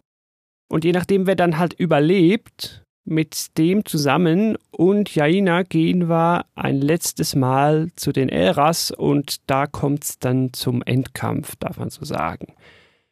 Es ist nicht klar, welches Ende das kanonische ist. Das wissen wir nicht, nein. Wir gewinnen dann den Kampf und je nachdem, wer man da am Ende hat und wer da noch überlebt, bekommt man dann eines von vier angesprochenen Enden. Und die sind alle recht unterschiedlich und ich fand sie auch ein bisschen weird, aber Matthias, sag mir doch mal schnell, was ist bei dir passiert? Bei dir ist ja nur die Elaine in die Lava gestürzt. Ich persönlich fand, mein Ende war auch das einzige, was so halbwegs einem Happy End gleichkommt. Elaine ist tot, aber dann kommt ähm, Avalna überlebt und ähm, im Endkampf, ähm, also Walner ist dann irgendwie, er wurde nicht von Aska getötet, aber ist komplett verblödet, kann überhaupt nichts mehr äh, sprechen, ist aber ähm, im Endkampf noch dabei und scheint seine Erinnerung immer weiter zu, zurückzugewinnen. Dann schaffen sie es, die Elras zu besiegen. Die Elras haben, also deuten schon an, dass da jetzt gleich was passiert. Der Schattengeist scheint dann Aska gleich zu überwältigen. Aska ist kurz davor, nachdem er die letzten Elras besiegt hat, die Steintafel anzuwenden, aber dann eben als Besessener. Aber dann lässt er sich, äh, beziehungsweise er wird dann von Valna getötet und damit passiert nichts Schlimmes. Und dafür treten dann Valna und Jaina an die Steintafel, wenden die an und ja, dann erfüllt diese Steintafel deren größten Wunsch und die setzen dann offenbar die Zeit zurück und alle drei Hauptcharaktere, Aska, ähm, Valna und Elaine und Jaina und Nyria sind alle wieder gesund und keine Vampire. Und Aska hat, ist der Einzige, der da nicht zufrieden ist, äh, kein Vampir mehr zu sein. Und der betätigt sich jetzt als Buchautor und hat unter dem Titel A.S. ein Buch mit dem Titel Vampire's Dawn geschrieben. Und ja, möchte von einem Vampir aufgespürt werden, um selbst wieder einer zu werden. er wird dann tatsächlich von einem Vampir, nämlich Abraxas, gefunden. Und es stellt sich dann heraus, dieser Abraxas ist auch gleichzeitig die Hauptperson von diesem Handyspiel, Wins, der sich anscheinend nur umbenannt hat. Und die ähm, Erzählerin ist Walners erste vampirische Geliebte, die, also er wusste damals ja nicht, dass das eine Vampirin ist. Ja. Ist relativ verwirrend, warum die jetzt da eine Rolle spielen und äh, es kommt dann raus, dieser Vince hat die Erzählerin auch nur gefangen gehalten und, und die Menschen, weil er irgendwelche Infos über die Steintafel haben wollte, weil er auch diesen Roman von Aska gelesen hat und am Ende spürt er Aska auf und die Begegnung läuft nicht so, wie Aska sich vorgestellt hat, das Ganze, aber man weiß es nicht. Es bleibt offen. Die Handlung so, wie es wäre, wären auch Widersprüche zum Teil 1, aber es scheint auch irgendwie so, als würde jetzt Teil 1 wieder so ein bisschen wieder losgehen, aber ich weiß es nicht. Ja, ich kann es mir auch nicht ganz erklären. Ich habe ja alle Enden dann auch nochmal auf YouTube angeguckt, weil mich natürlich interessiert hatte, was noch hätte passieren können. Was ich aber kann, und ich möchte mich knapper fassen, ist erzählen, was bei meinem Ende passiert. Da sind Elaine und Valna in die Lava gestürzt. Das heißt, am Ende kämpft nur Jaina und Aska gegen die Elras. Und auch dort wird dann Aska getötet. Die Steintafel wird aktiviert und auch da haben wir dann plötzlich einen Cut und finden uns dann wieder in einer ganz anderen Welt. In meinem Fall ist es dann so, dass Jaina immer noch Vampirin zwar ist, aber mit ihrer Schwester Nyria an einem schönen, tollen Ort auf der Klippe steht und da ist alles Friede, Freude, Eierkuchen. Also die ist nicht mehr irgendwie von Elras Zaubern besessen oder so. Die Welt, die scheint also völlig in Ordnung zu sein. Also da dachte ich schon, ah, ich habe wahrscheinlich das Happy End erwischt. Was man dann aber merkt, Aska lebt, warum auch immer, irgendwie wieder und auch als Vampir. Selene, Celine, wie auch immer, ist da wieder bei ihm als Mensch jedoch und sein größter Wunsch war es, sich an Celine zu rächen. Was ich dann auch etwas komisch fand. Also wenn du dir alles wünschen kannst und dein größter Wunsch ist einfach einer Person Schaden zuzufügen, also da hätte ich Aska schon zugetraut, dass ihm was Besseres in den Sinn kommt. Wir aber hatten, ja. Ich glaube, vorhin vergessen zu sagen, dass Selene überläuft und sich umbringt. Ja, und dann geht ein Stück verloren letztlich dann auch von der Steintafel. Klar ist er dann böse auf sie, aber das wäre ja da dann völlig egal. Vor allen Dingen, nachdem die Welt ja quasi resettet wurde. Das war dann mal das. Er hat sich dann einfach zum Ziel gesetzt, da diese Celine einfach immer mal wieder zu quälen. Sie ist dann in meinem Ende auch die Erzählerin im Gefängnis da dachte ich ja, Happy End, naja, also die Welt ist zumindest jetzt in einem schönen Zustand. Dann kommt aber nochmal ein Cut. Wir sehen, dass Walner und Elaine in einem Bett liegen, beide als Menschen. Und da dachte ich auch, oh schön, da haben wir doch noch das Happy End, halt beide wieder als Mensch. Okay, das haben sie vielleicht auch irgendwie gewollt, die leben jetzt glücklich. Ja, und dann steht einfach Aska neben dem Bett, als die schlafen und tötet beide. Das war dann auch nochmal so, Okay, ja. Hm. Irgendwie komisch. Also ich weiß im Übrigen mit allen Enden nicht so ganz, was anzufangen. Also ganz kurz nur, es gibt noch ein anderes Ende. Da hat dann Elaine überlebt. Und Elaine ist dann auch irgendwie komplett wahnsinnig. Also ich habe irgendwie bei Fans gelesen, das sei so ein Ende, was potenziell kanonisch werden könnte. Da ist dann Elaine hat ihr Gedächtnis verloren und wurde irgendwie von vom Heiligen Kreuzzug gefunden, der sie jetzt ähm, einsetzen will, um diese Steintafel zu finden. Und die ganze Erzählung, das ist alles ein, ein Spiel, um irgendwie Elaines äh, Gedächtnis wiederherzukriegen. Ja, ja, alles rundum ist nur so künstlich aufgebaut, das Gefängnis und so weiter. Und es geht nur darum, ihre Gedanken zu extrahieren. Auch weird.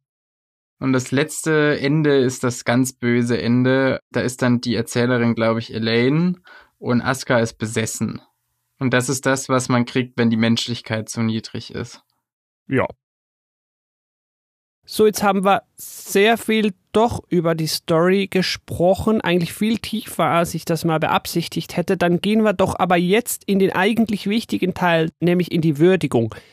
Ich möchte ja von dir, Matthias, auch wissen, was du denn von der ganzen Geschichte hältst, von den Elementen, die da eingesetzt worden sind. Beginnen zum Beispiel beim Flashback, muss ich gleich sagen, mich hat es am Anfang verwirrt. So rückblickend, ja, ist es irgendwie ein lustiger Kniff. Man weiß dann schon, früher oder später hänge ich da an der Kette. Ja, wir haben hier einen Circle und ab da geht es dann weiter. Am Anfang fand ich es verwirrend, hat mir nicht so viel genützt. Wie war das bei dir? Ja, ich habe das am Anfang nicht so genau einordnen können, wann diese Szene jetzt wieder auftreten wird. Also es hat mich tatsächlich, als sie dann nochmal aufgetreten ist, diese Anfangsszene mit den Ketten, war ich erstaunt, dass die genau dann da kam.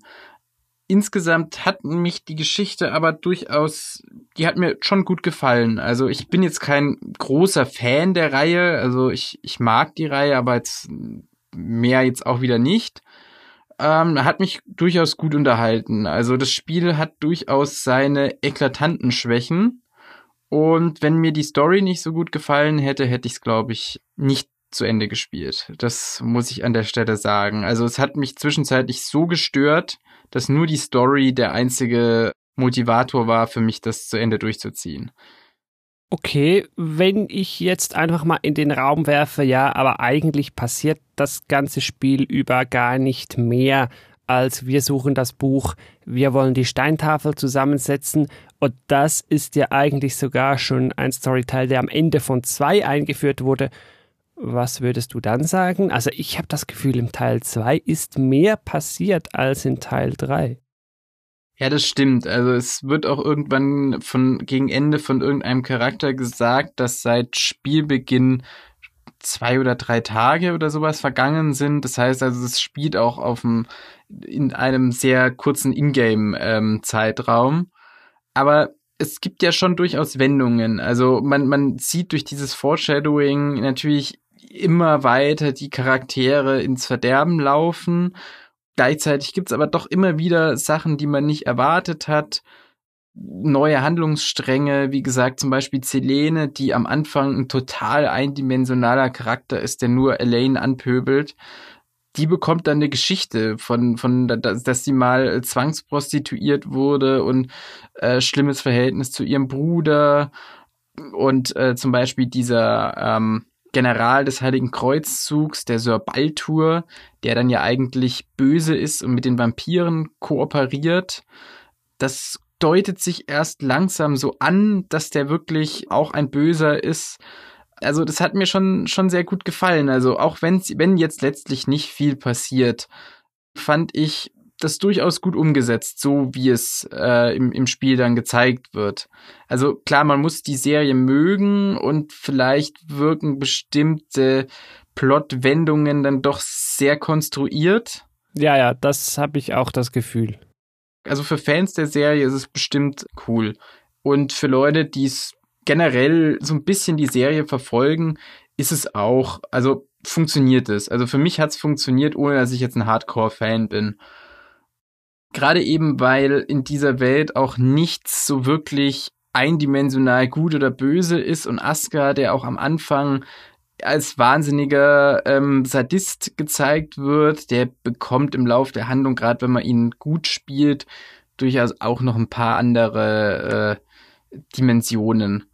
Gleichzeitig bei meinem Ende oder generell bei allen Enden haben ja wirklich Elaine und Valna Asuka total hintergangen und ähm, sind auch nicht so die Guten. Und gleichzeitig die Jaina die ist auch nicht irgendwie die Böse, ähm, die mit den Elras zusammenarbeitet, sondern die will eigentlich auch nur die Welt retten und hat noch ihren persönlichen Rachefeldzug gegen ihre vampirischen Stiefeltern. Und diese Nyria, die dann immer mehr zu Elras Marionette wird, die hat eigentlich auch ganz gute Motive und ist dann auch tragisch, was dann aus ihr wird. Also, das hat mir gut gefallen. Das ist natürlich so, so großes Drama, aber mich hat's angesprochen. Um nochmal den Punkt aufzugreifen, den wir schon angerissen haben, mit ja, es ist mal wieder so, dass der Elras am Ende immer wieder sich ins Fäustchen lacht und sagt, haha, ihr wisst ja gar nichts. Dass das jetzt passiert, das wissen wir schon lange, weil auch das haben wir geplant, wie im Übrigen alles andere vorhin schon und das, was ihr nachher noch erleben werdet, auch alles schon. Wie stehst du dazu? Das fand ich auch so ein bisschen flach und eben teilweise auch konstruiert. Dann plötzlich so, ah ja, da ist übrigens in dir auch noch so ein Gift drin, das du übrigens da noch auf die anderen Vampire übertragen hast, wie auch immer Gift ansteckend sein kann.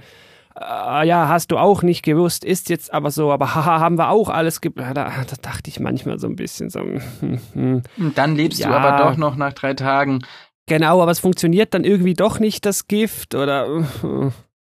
Also sie haben anscheinend jeden einzelnen Schritt von dir durchgeplant, aber dann klappt es ja doch nicht, weil, oh, du bist ja doch stärker, als wir dachten oder so. Genau, die haben alles eingeplant, außer den Level Cap.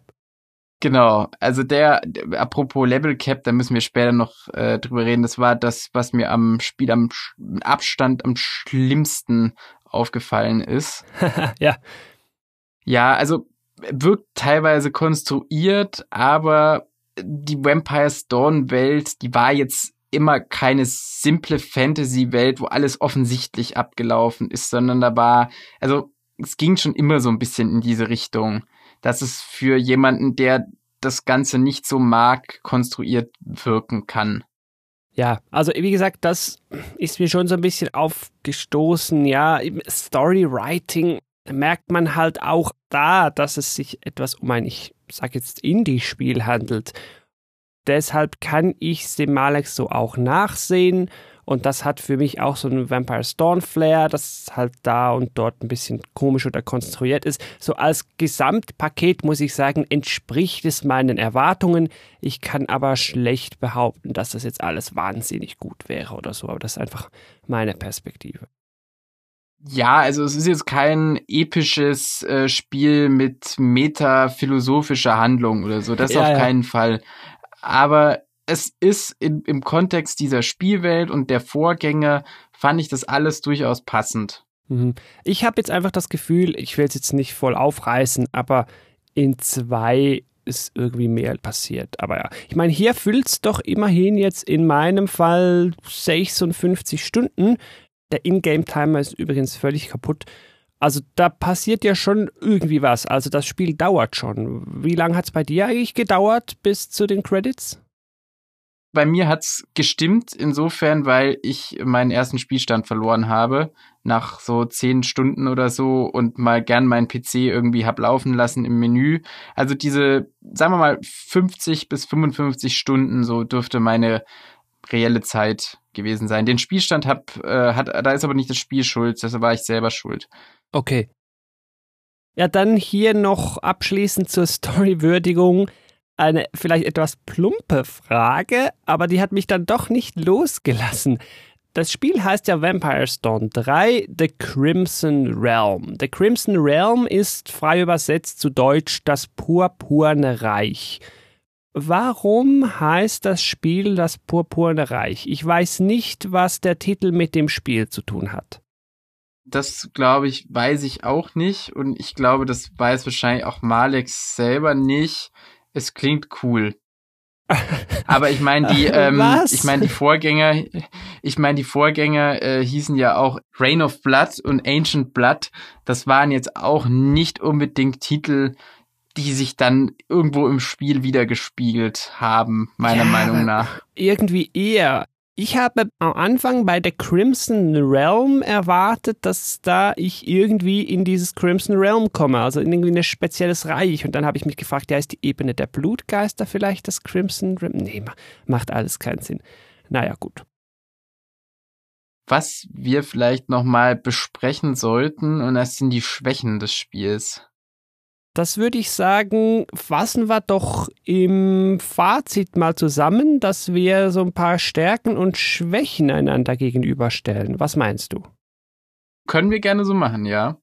Für Unentschlossene übrigens an dem Punkt jetzt hier im Fazit, es gäbe auch eine Demo, Link dazu in den Show Notes. Das Spiel, das haben wir gar noch nicht gesagt, kann man kaufen bei Steam.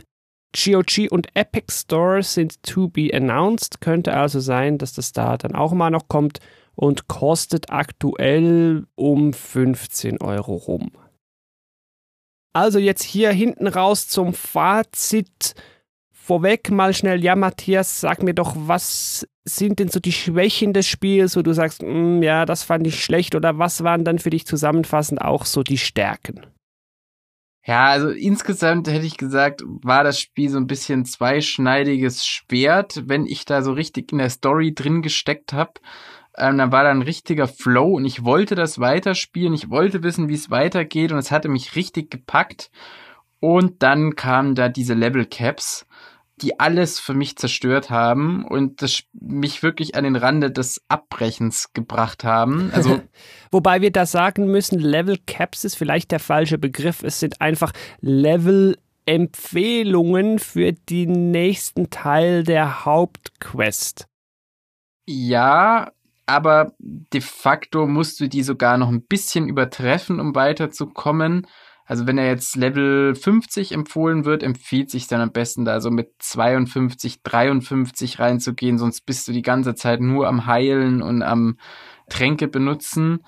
Da sind teilweise brutale Sprünge drin. Also im, im Mittelteil, das muss so gegen Hälfte gewesen sein, da war eine Mission, da habe ich Level 35 gebraucht und da musste ich mich schon ein bisschen hochleveln und danach ging es erst ab Level 50 weiter. Und das heißt, du musst dann am besten auf 52, 53.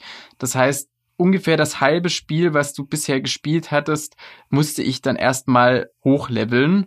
Mhm. Das heißt dann Nebenquests abarbeiten im Akkord und ähm, in die Trainingsarena am besten noch und ähm, ja, das hat sehr, sehr viel kaputt gemacht für mich. Und ähm, viele von diesen teilweise wirklich schönen Nebenquests habe ich dann gar nicht so genießen können, sondern habe da einfach nur noch gearbeitet, um möglichst schnell dann in der Hauptstory weiterzukommen. Also drei, vier Nebenmissionen gingen dann noch, aber wenn du dann neun, zehn machen musst am Stück, dann hat's schon wirklich gestresst. Also das war für mich, das hat für mich wirklich nachhaltig also hat den Eindruck verschlechtert. Also das hätte auch gerne irgendwie 15, 20 Stunden kürzer sein können und dafür kompakter.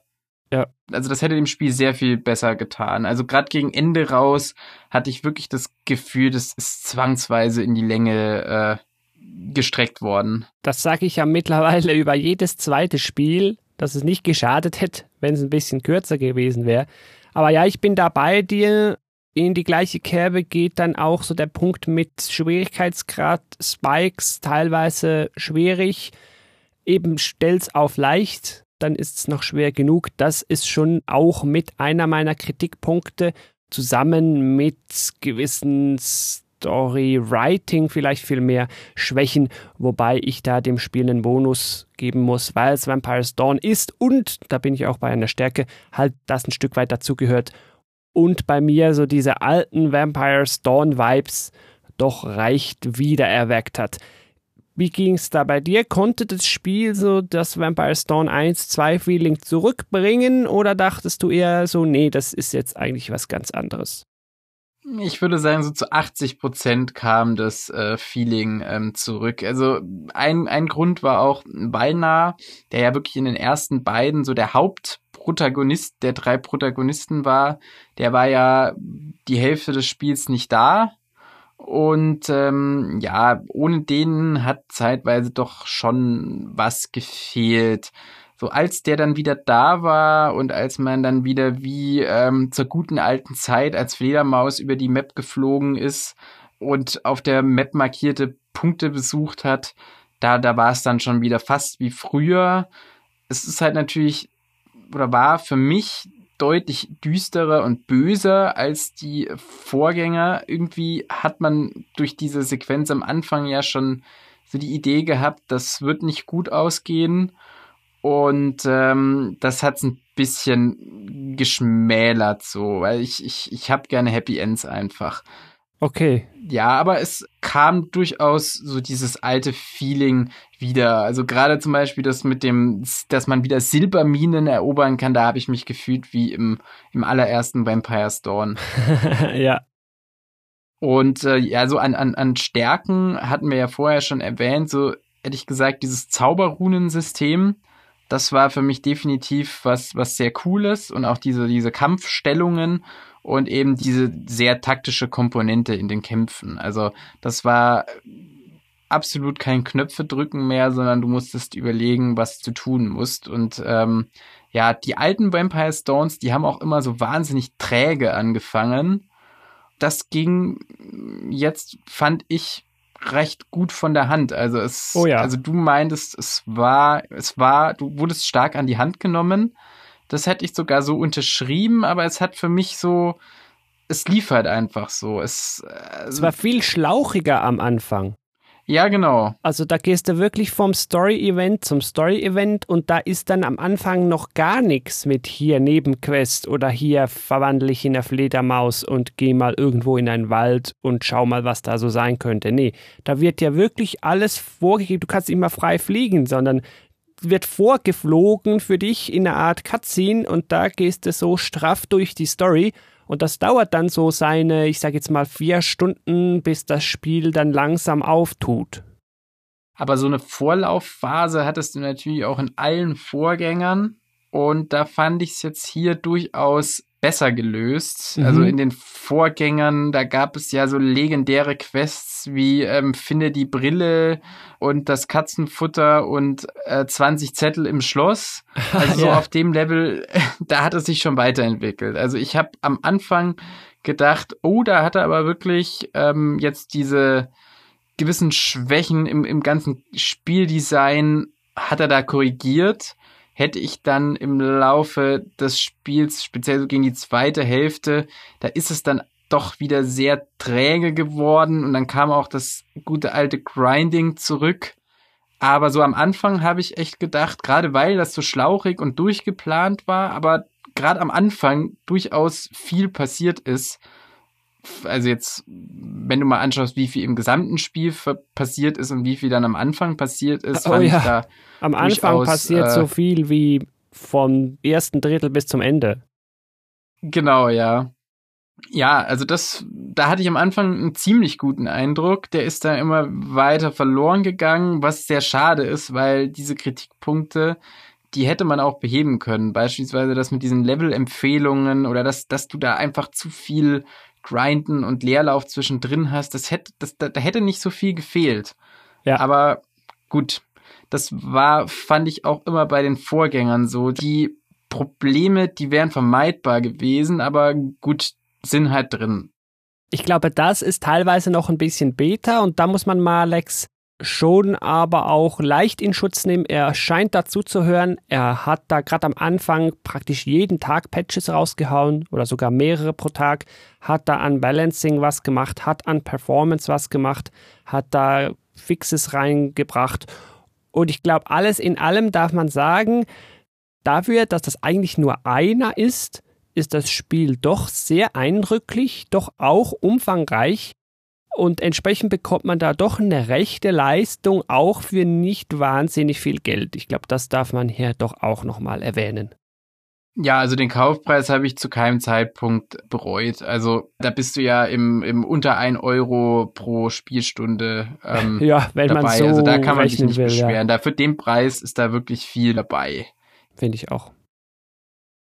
Ich kann mir aber vorstellen, dass das Spiel für Leute, die nicht mit der Serie vertraut sind, nicht unbedingt so, ähm, auch wenn du jetzt gar nicht so wirklich das Story-Vorwissen brauchst, aber das, glaube ich, funktioniert einfach nicht so gut, wenn du nicht mit der Serie äh, vertraut bist. Mhm. Oder, oder was meinst du?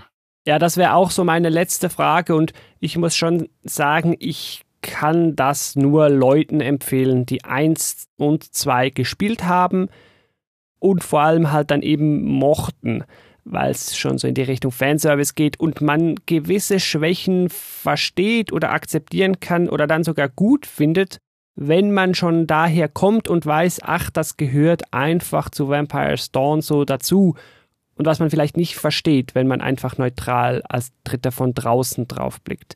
Also ich muss wirklich sagen, ich kann das nur den Vampire's Dawn ja, Fans, also sicher nur denen empfehlen, die das früher gern gespielt haben.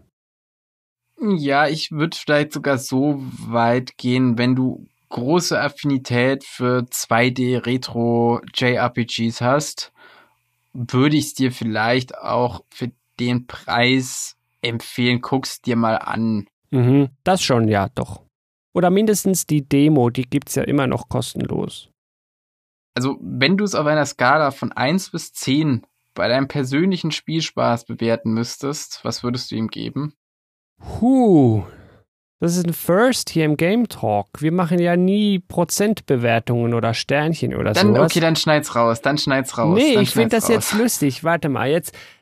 Also subjektiv würde ich dem eine 8 geben, was aber nur für mich gilt wegen Retro-Vibes und es ist wieder Vampire's Dawn, so wie ich es schon ein bisschen kannte von früher. Ich habe allgemein gerne so RPGs mit so einem Kampfsystem. So. Deshalb kommt es von mir subjektiv eine gute Wertung. Aber wenn ich jetzt objektiver sein müsste, dann wäre ich eher so bei 6 von 10. Ja, ich glaube, da würde ich so 6 oder 7 von 10 würde ich ansiedeln. Aber ich bin auch kein so großer Freund von Spielewertung, aber es war mal interessant, was du dazu sagst. Ja, ja, ja. Ich musste jetzt, du hast mich direkt ein bisschen kalt erwischt. Ich musste jetzt direkt überlegen, ja. Es hat mir definitiv in den ersten fünf Spielstunden, da hätte ich dem subjektiv eine 9 gegeben, aber dann ist es später abgefallen, leider. Okay.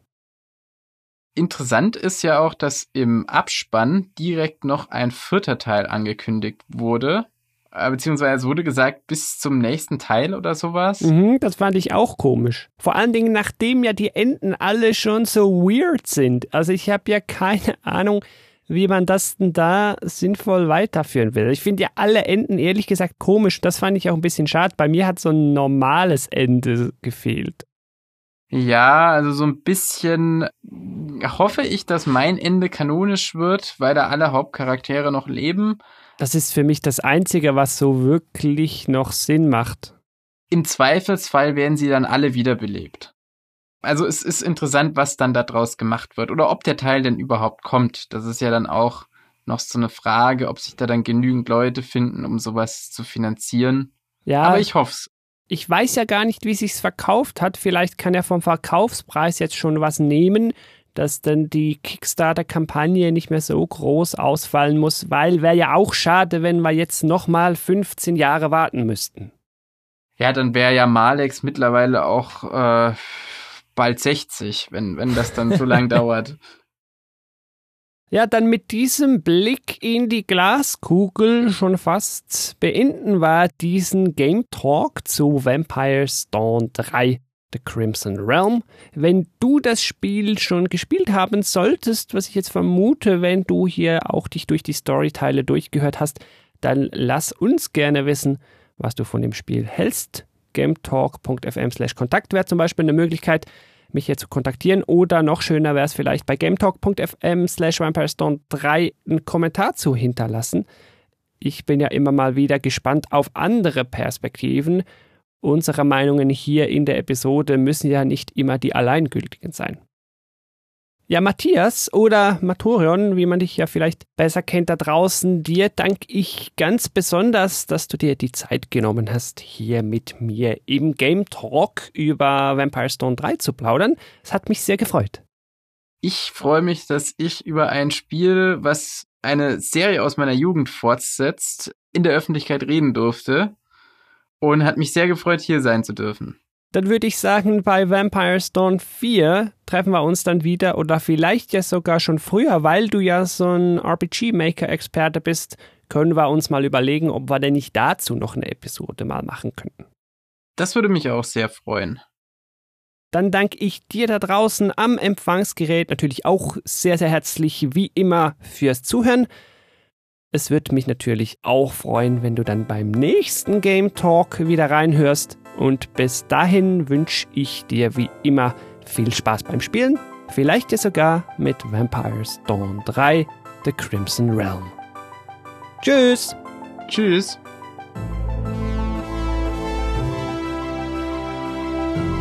Thank you for listening to Game Talk.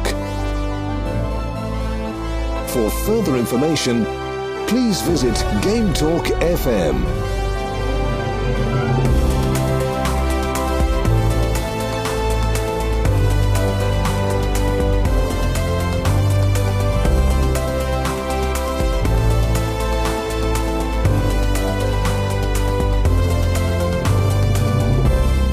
next time,